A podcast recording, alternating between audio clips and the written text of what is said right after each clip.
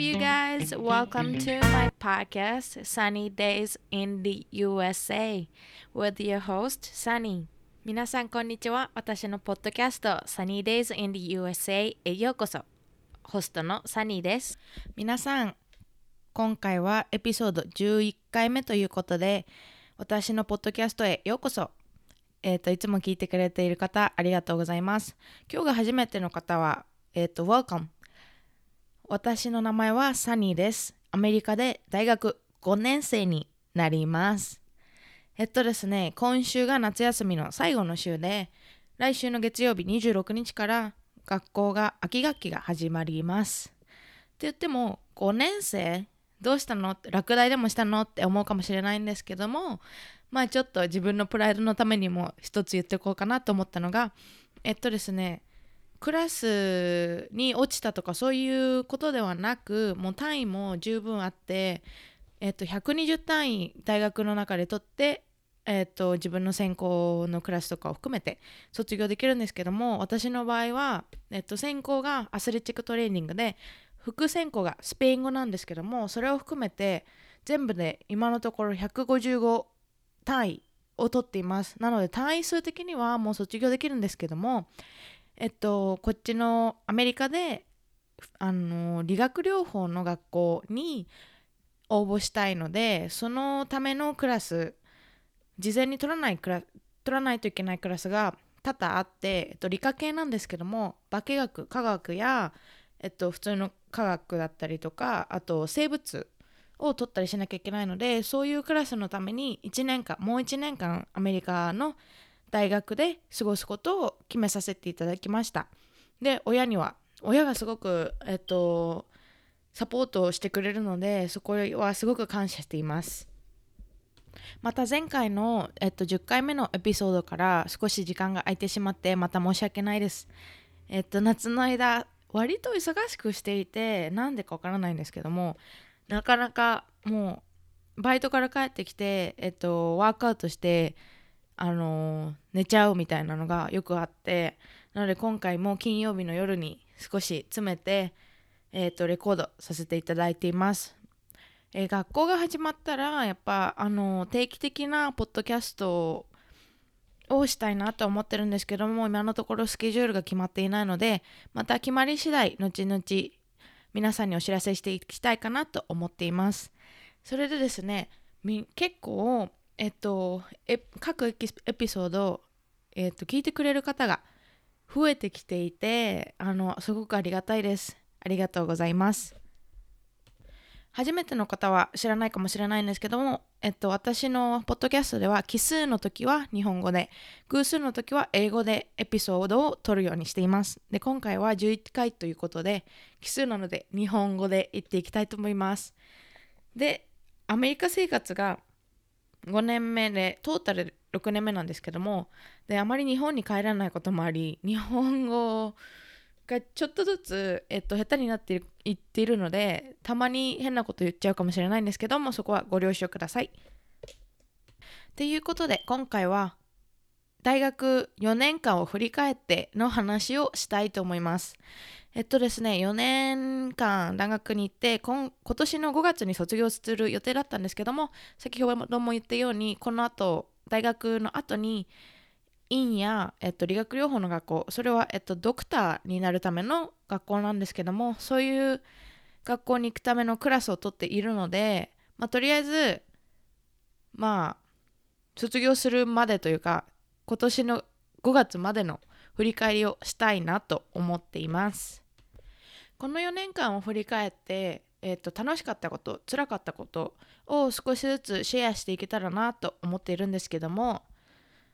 辛かったことが実はあまりなくてっていうのも自分はあんまりホームシックになったりとか家族が恋しいとかそういうのがあんまりなくて自分の家族は割とドライな感じなのであの家族の仲が悪いわけではないんですけどもえっと父も母も割とドライで毎週メールをえっと、普通に E メールをすることで自分の状況を報告してるんですけどもなので今もうウィーク200ぐらい行ってるのかな？毎週 Week 1 Week 2っていう感じであのタイトルを入れててでもう200ぐらい多分4年間ずっとやってるのでほぼ。でまあ親もあまり返信してくれないっていうのもあるんですけどもなのでそれぐらいしかあんまりコミュニケーションをとっていないんですね。でお母さんは LINE を持ってるんですけどもお父さんはそういうのはあんまりできない古いあの古風の方なので連絡も E メールで取っています。なので、えっ、ー、とビデオ電話とかスカイプとかそういうのも全くなくまあ割と私的には日本の家族ってそんな感じなのかなって思ってるんですけどもどうなんですかね。でなのでホームシックとかも特になく親に親に会いたいとか。で自分はお兄ちゃんが2人と妹が1人いるんですけどもまあそこもたまに Facebook とかインスタとかで あ元気にしてそうだなみたいな感じでしか触れ合うこともないのでまあ悲しいっちゃ悲しいのかなと思うんですけどもまあ中だけはそういう感じでやっています。でまあ一つ言いたいのは留学生留学してる方々に、えっと、アドバイスというかあんまり日本の人とコンタクトしてるとやっぱ悲しくなっちゃったりとか恋しくなっちゃったりとかするのでまあその留学している時はその国でその言語でできるだけできるだけ話せればいいかなと思います。で他に辛かったことといえばで自分勉強もそんなにすごいできるわけじゃないんですけども容量が割といい方なのでそんなに勉強もすごい苦労するってわけでもなくてそうですね。で分かりやすく言うと日本の私が行ってた高校は、えっと、偏差値が65ぐらいの高校に行っていて私は外国語が外国語科だったんですけども自分の通知表はいつも3とかよくて4とか。で、まあ、5段階評価で5になることはほぼなくたまに体育で5だったりとか英語はだいたい4とか5だったんですけどもまあ世界史、えー、数学理科すべて、まあ、3ぐらい。なのでアメリカで言うと C ぐらいかな。ABCD EF ってあって、まあ、C ぐらいなんで高校で成績が良かったかといったらそうではないんですね。まあ割とあの日本で言ったらバカの方に入ってしまうぐらい。で自分のクラスも40人ぐらいいたんですけどもそれの中でもまあ下の方だったかなと思います。でアメリカの大学に来てどうだったかというとアメリカの大学は、えっと、出席がたくさんカウントされたりとかあと小さいクイズがあったりとか、まあ、小テストみたいなもんですね。でえっとテストもが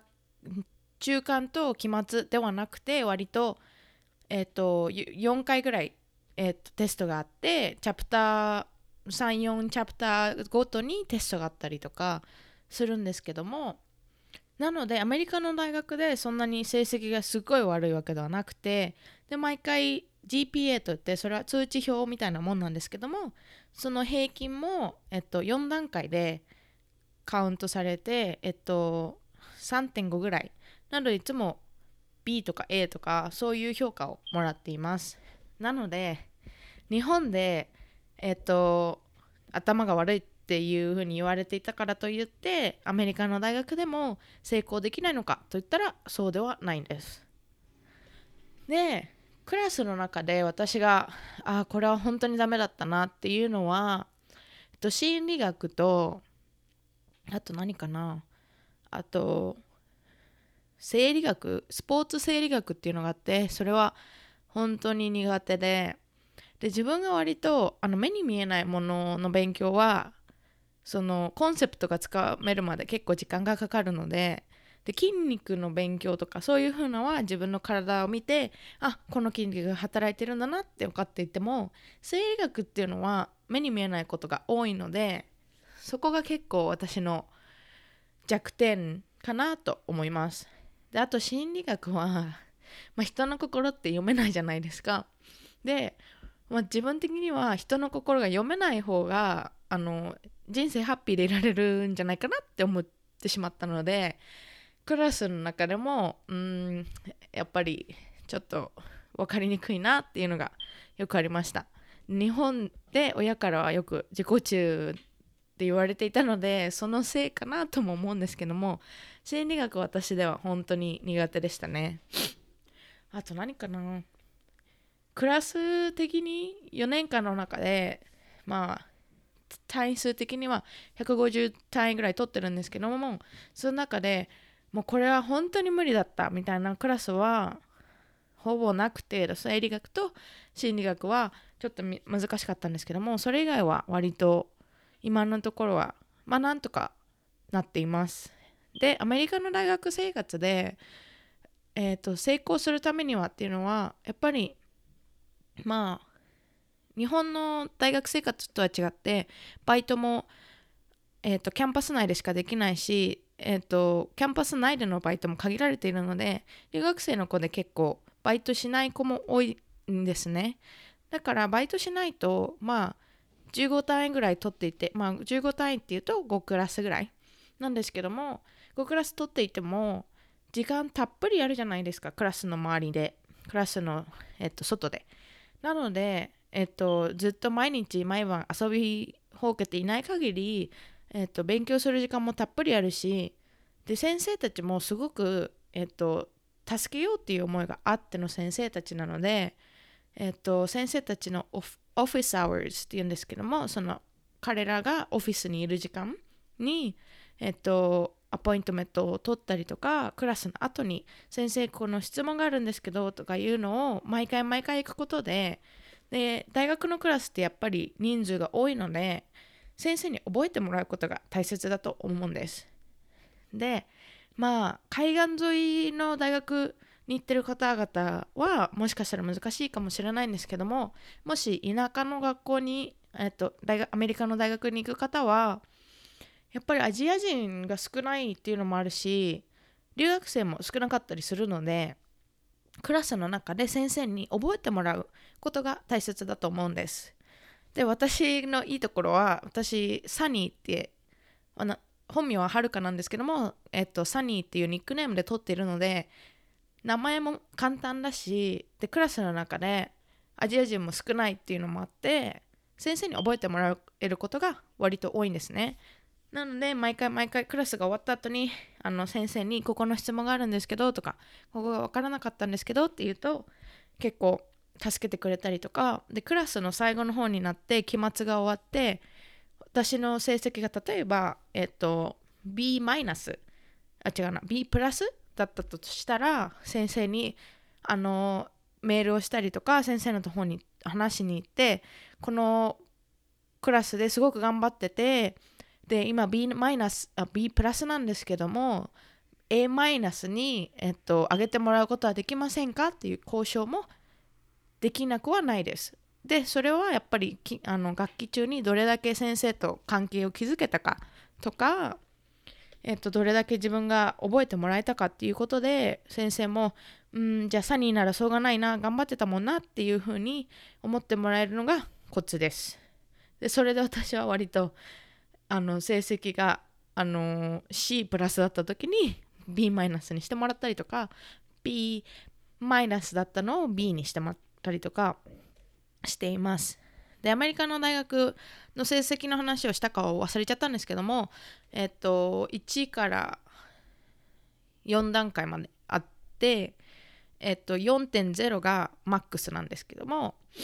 えっと、大体グレード的にはあの ABCD っていう風にもらって成績的には ABCD っていう風にもらってクラスで A をもらったら4.0っていう感じですね。あの数字とアルファベットが換算されるんですけどもなので B が3.0で C が2.0で D が1.0で D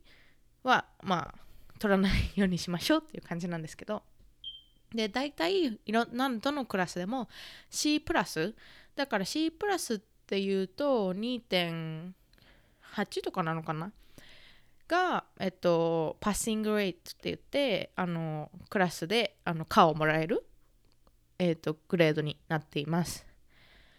なので私も今まで取ったクラスの中で3つかな？C があるの。お母さんにいつも怒られちゃうんですけどえっ、とまあそのさっき言ったし、えーと心理学と生理学は C がありました。で大体は A と B で取っています。でアメリカはやっぱり褒めて伸びるっていう教育のシステムというか仕方が主流なので例えば、えーと、成績が3.5以上だと、えっ、ー、と、Dean's List と言って学部長なのかな？学部長のリストに載れて、えっと、名前が貼り出されてこの人は成績が良かった人たちですよっていうリストに載れたりとかそれをえっと何て言うのかな？レズメって言うんですけど就活する時に持ってく紙なんだっけな？履歴書にかけたりします。なので私もここ最近34学期ぐらいかなずっと3.5以上取っているのでそのリストに載れたりとかでそれ以上にえっ、ー、と4.0だったりとか3.8以上だからすごく成績がいい人ほぼ A の人は Chancellor's List って言って学校長のリストに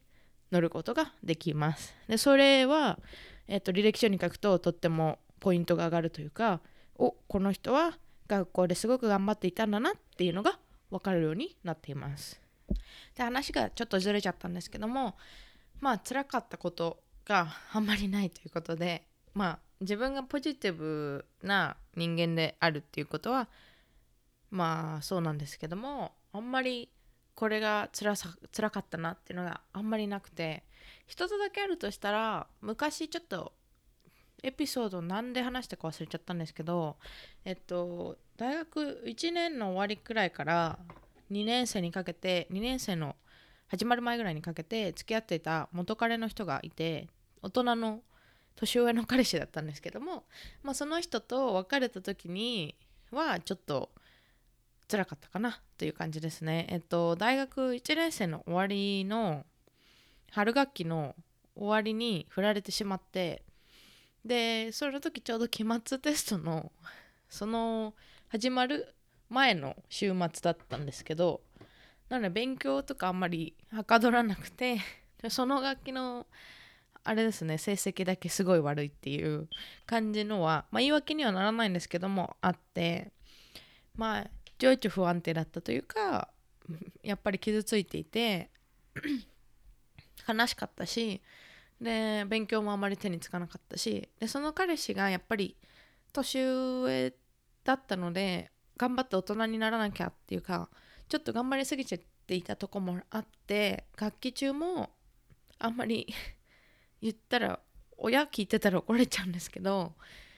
彼が夜型の人だったので夜遅くまであの彼ん家にいたりとかお泊まりしたりとかしていて自分のクラスが朝8時から始まるクラスが毎日あったんですけどそのクラスにあの行けなかったりとか行けなかったっていうかあの起きれなかったりとか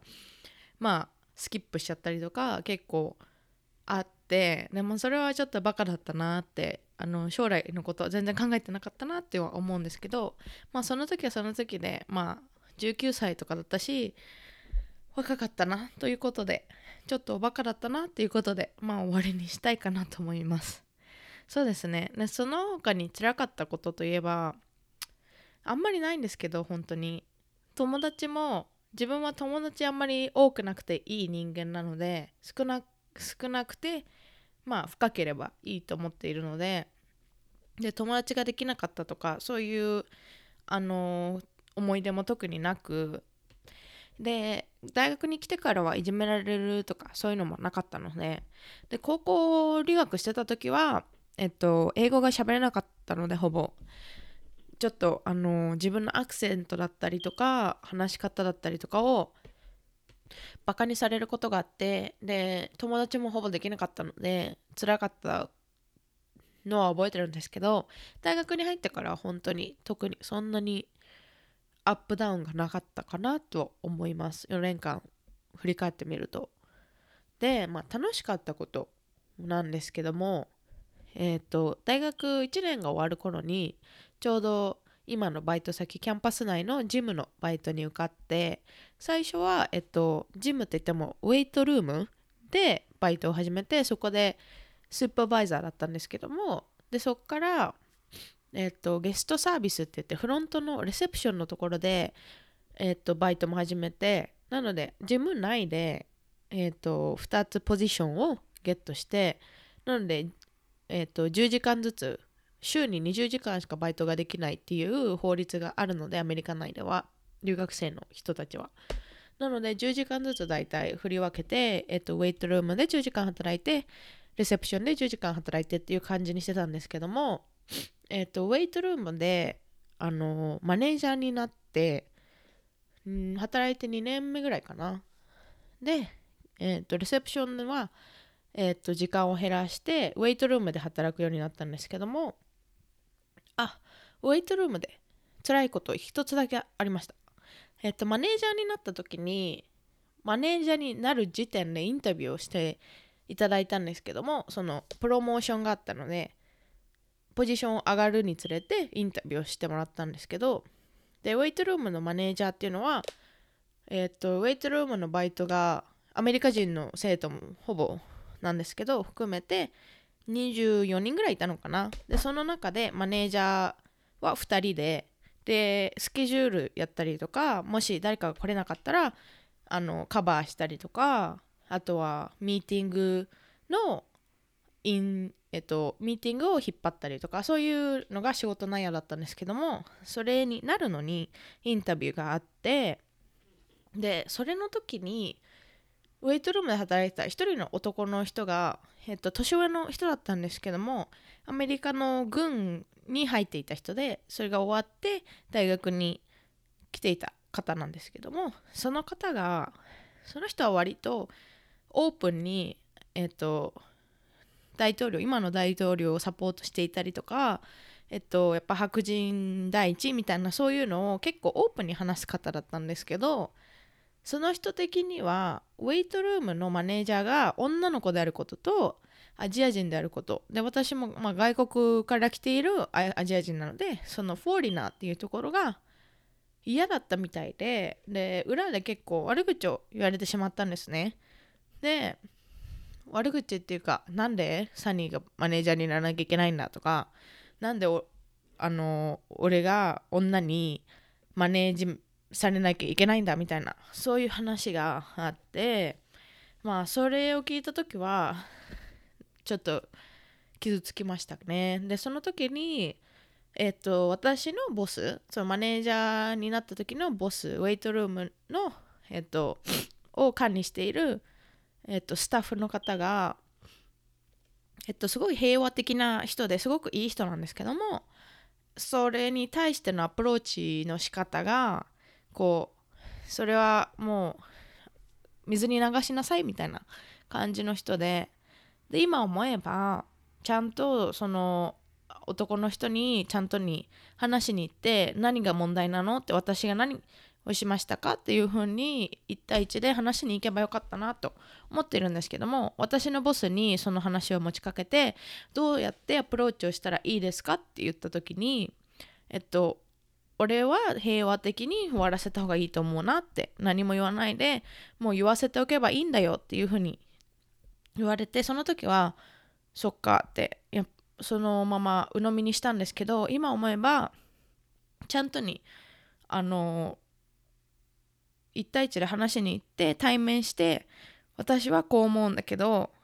なんであなたは私に問題があるのみたいな風に1対1の話をすればよかったなと思っています。なのでその時に傷ついたのはありますね。で何の話をしていたかというとバイトの話なんですけどバイトは唯一大学でこれだけはやってよかったなって思ってることです。でウェイトルームはあんまりお客さんと話すことがないんですけどもレセプション今はレセプションでえっとマネージャーをしていてだからレセプションでスケジュールを作ったりとかそういうのをしてるんですけどあのレセプションやっぱり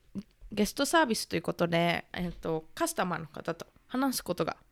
まあ仕事内容なんですけどもなので、えっと、先生だったり生徒だったりゲストだったり誰でもいいんですけどジムに来る人が一番最初に来て見るのが私たちゲストサービスででみんなに「いらっしゃいませ」みたいな感じで、えっと、メンバーシップを売ったりとかえっとなんかイベントがあったらそれのパスを売ったりとか、えー、ロッカーを売ったりとかそういうふうにカスタマーサービスをしています。なのでえっと対面で話すことが多くてで、まあ、英語で話すので英語もやっぱり上達したと思うしでやっぱお客さんとお話しするのってどの仕事にでも通用すると思うんですね。なのでそういう面ではあの自分のお客様との、えー、を話すスキルとかそういうのを学べたのでとても良かったなと思っています。で今はマネージャーになったのでお金のやり取りをしたりとかでその日にあったセールとか売り上げのあのまとめとかをのお金のまとめとかをやらせてもらえる責任のある仕事をさせてもらっているのでまあ留学生としてバイトをしている中で割といいところまでもの登ってこれたのかなとは思っています。でそれねバイトを通して友達もたくさんできたしバイト仲間と毎日会うので彼はバイト仲間が友達って感じでみんなであの飲みに行ったりとか週末に出かけたりとかすることもよくあるのでそれに関してはとっても良かったなと思っています。であと大学生活で楽しかったことは何かな？私的にはえっ、ー、といろんなクラスを取れることがとっても楽しくってでアメリカはすごく学問が充実しているので専攻だったり副専攻だったり自分の好きなことを本当にとことんやれるいい環境が整っていると思います。アメリカの大学しか行ったことないんであんまり比較できないんですけども。で私はアスレチックトレーナーになりたかったのは自分が8歳ぐらい12歳かなぐらいの時からなのでずっとやりたかったことだしであとスペイン語もすごく興味があって今では、まあ、日常会話ぐらいは普通にできるようになったので、えーと、自分のやりたいこと本当に興味があることをもうとことん追求できるとてもいい環境になっています。なので本当に大学生活のバイトとか友達とかそういうんじゃなくて本当に学問の面でとても楽しい思いをずっとしています。なので5年目に突入するんですけども。であと何かな。やっぱアメリカ生活っていうただそれだけでも楽しいことっていうかやっぱり違う文化だったりあの環境だったりとかを学ぶ機会がとってもあって。でアメリカはやっぱり移民の国なので誰に会ってもヨーロッパの、えーと、バックグラウンドを持ってる人だったり、えーと、ヒスパニック系のバックグラウンドを持ってる人だったりアジア系だったりいろんな人と出会う機会がとっても多くてでそれに関してはすごく充実充実しているなと思います。で、えーと特にですねヒスパニック系だったりあとアラブ系だったり日本では絶対に合わなかったような人たち。で日本ではやっぱりステレオタイプがある人たちに会って本当はこの人たちはこういう人なんだっていうのを知ることができてで自分のやっぱりえっ、ー、とそうですね。自分の考え方もすごく変わったと思います。で自分はえっ、と友達で結構アラブ系の友達もできてアメリカで。でアラブ系の人たちってやっぱり悪いステレオタイプとかがあってで宗教的な問題もそうだしでやっぱほらテロとかそういうのもアラブ系の人が多かったりするのでアラブってだけでああの人たちはテロリストだとかそういう風な、えーと、イメージ悪いイメージがあると思うんですけど会ってみたらもう本当にそんなことはなくて確かに宗教的な考え方の違いがあったとしてもみんなすごく優しかったりとかみんな友達思いだしウェルカミングだしみんなとっても温かい人たちであえーと、メディアが言ってることは違うんだなっていうのを身に持って体験できたのはとてもいいことだったなと思います。で自分の、えーと、彼氏もですねもう付き合って2年ぐらいになるんですけど、えーとメキシコ系のアメリカ人ということでやっぱりえー、と違う文化から来ている分もあって ご飯が美味しかったりとか彼のお家に行くとご飯が美味しかったりとか彼の考え方がすごく違ったりとか、まあ、そういうのもすごくあって文化の違いを学ぶっていう面ではアメリカはとっても最適な国だなと思います。であとは何かなまあ大学生活あんまり想像してきてたわけじゃないのでこんなもんかっていう感じで4年間過ごしましたね。すごく早かったなと思います。まあ一つだけ最後に言うとすればえっと4年間ってすごく私たち大学に行く年齢の中でとても大きなものだと思うんですね。18歳から22歳にかけての4年間はとても長くてとても短くてとても貴重な4年間だと思います。なので、えっと、毎年帰るにしても4年間帰らないにしてもその1年間だったり4年間だったりは短いようで割といろんなことが起きていると思うんです。なので日本に帰るとえみんな年取ったなとかみんな変わったなとかで私の場合も、えっと、3年間日本に帰らなかったんですけどもその間に自分の祖父母4人いた祖父母が1人になってしまって3人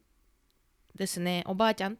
とおじいちゃんどちらの方も、えっとえー、亡くなってしまってその時に葬式に行けなかったりとかその最後のところを見とれなかったりとかで祖父母が死んじゃった時もあの自分の親はしばらく教えてくれなくて、まあ、教えてくれなかったというか自分が留学する前にあの言わないでくれと言ったらしく私は覚えてないんですけども、えっと、もう帰れないのでえっ、と、言わないでくれというふうに親に頼んだらしくて、で、お母さんはずっと守っててくれたみたいで、祖父母が、えっ、と、亡くなった時も、3ヶ月ぐらい言わないでくれてて、で、やっぱりそういうのってすごく悲しいですよね。で妹に久しぶりに会ったら 5歳離れてるんですけど自分より身長が高かったりとか今も大学受験の年になり今は本当にセンターに向けてすごい頑張ってるみたいなんですけどもすごい小さかった妹がもう大学受験になるのかとかお兄ちゃんがもう30になるのかとか、まあ、結婚もしてないんですけどなのでで親も自分のお兄ちゃんがいることもあって親が そんなに若くないんですけど、まあ、55歳と57歳かな。で久しぶりに会ったらやっぱりすごい痩せちゃってたりとか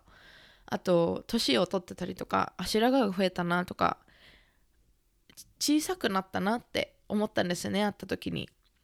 で小さくなったなっていうのは彼らが痩せたとかそういうわけではなくてきっと自分が覚えてた親の姿はすごく大きくて背中がとっても大きくてえっ、ー、と偉大な親だったのが自分がこう年を取って親が私を、えーと、産んだ年に近くなってきたっていうこともあってで自分の体もお母さんと変わらないぐらい大きくなって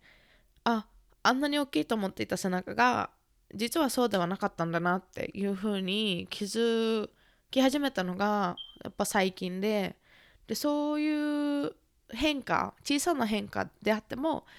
入れないっていうのが自分がその場に入れないっていうのは確かにあると思うんですね。でまあやっぱ留学するにあたって目的があっていくわけだってでそれに伴って犠牲にしなければいけないことも多々出てくると思うんです。でその犠牲にしなければいけないことが例えば時間であったりとか成長を見逃すことだったりとかえっと人が亡くなる時にその場に入れないとかそういうのが多々あると思います。で私の場合はやっぱ祖父母が亡くなったり妹の成長にあの立ち会わせられなかったりとかそういうこともあるんですけどもやっぱりみんなが応援してくれるにあたって私も私なりに頑張らなきゃいけないなっていうふうに思っています。なのでそうですねやっぱね4年間振り返ってえっと太ったっていうのもあるんですけど自分は心も大きくなったなって思うし成長したなっても思います。18歳の私からしたらそんな風には思えなかったかなって思うのでな今はもう23歳に来月なるんですけどまあもう子供っぽいことばっかり言ってられないなっていうのとそろそろ頑張って早く頑張ってお金を稼いで恩返し親に恩返しができればなっていうふうに思っています。なのでそんな感じですかね。ということで今回はエピソード11回ということに日本語でお送りさせていただきました。いつも聞いていただいている方ありがとうございます。今回初めての方どうだったでしょうか？もし質問があったら sunnydaysinUSA at gmail.com でメールやえっ、と at sunnyharuka on Instagram で質問をしてみてください。Thank you so much for tuning in today and this is it for this episode Thank you again for listening to me and my podcast. Please email me at sunnydaysintheusa at gmail.com or DM me on Instagram at Sunny Haruka.